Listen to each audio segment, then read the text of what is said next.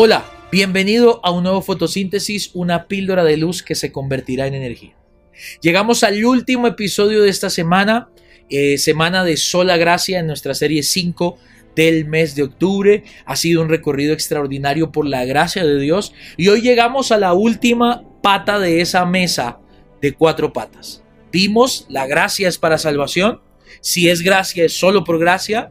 Y lo anterior, lo que vimos ayer, que fue muy poderoso, es que si es por gracia, no hay jactancia humana.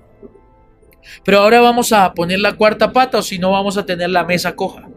Y la cuarta pata es que si es salvación por gracia, es solo por gracia y no hay de qué jactarnos, pues debemos aprender a vivir por causa de esa gracia. El pastor John Piper tiene una frase que me gusta mucho. La gracia no es simplemente la compasión de Dios cuando hemos pecado. La gracia es la fuerza y la habilidad de Dios en nosotros para no volver a pecar.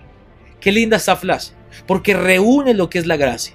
La gracia es esa tendencia del corazón de Dios de amarnos y acercarse a nosotros a pesar de nuestro pecado a través de Jesús. Es la compasión de nuestro pecado pero no solamente eso, sino que esa misma gracia actúa en nosotros para evitarnos pecar y desagradar a Dios más adelante. Esa conjugación de esas dos variables es lo que se llama vivir por gracia.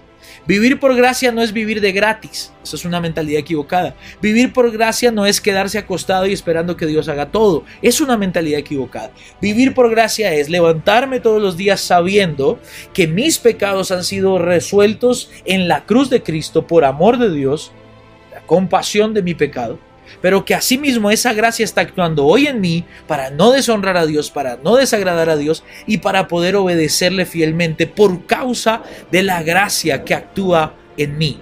Por eso el apóstol Pablo decía que él se gloriaba de sus debilidades que cuando él le dijo a Dios, Señor, quítame esta debilidad, Dios le dijo, no te la voy a quitar, más bien bástate en mi gracia, descansa en mi gracia, porque mi poder se fortalece en tu debilidad. Cuanto más débil soy, más gracia necesito y esa gracia me habilita para vencer mi debilidad y glorificar a Dios. O quizás, como lo dice Romanos capítulo 6, verso 1 y 2. La pregunta es, ahora bien, ¿deberíamos seguir pecando?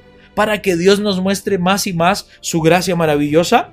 Verso 2, con signos de exclamación, Pablo dice, por supuesto que no, nosotros hemos muerto al pecado, entonces, ¿cómo es posible que sigamos viviendo en pecado? ¿Te estás dando cuenta? Pablo usa la gracia para redención y salvación la compasión de mi pecado, pero al mismo tiempo dice, y esa gracia actúa para darme fuerza para vivir para Dios todos los días. Así que si es solo por gracia, la gracia es suficiente para vivir por ella misma. Esta fue la píldora de luz del día de hoy. Nos vemos mañana en nuestra reunión dominical, 8.30 de la mañana. Nuestra serie elegido sigue avanzando y te espera un episodio nuevo. Y el lunes, una nueva fotosíntesis.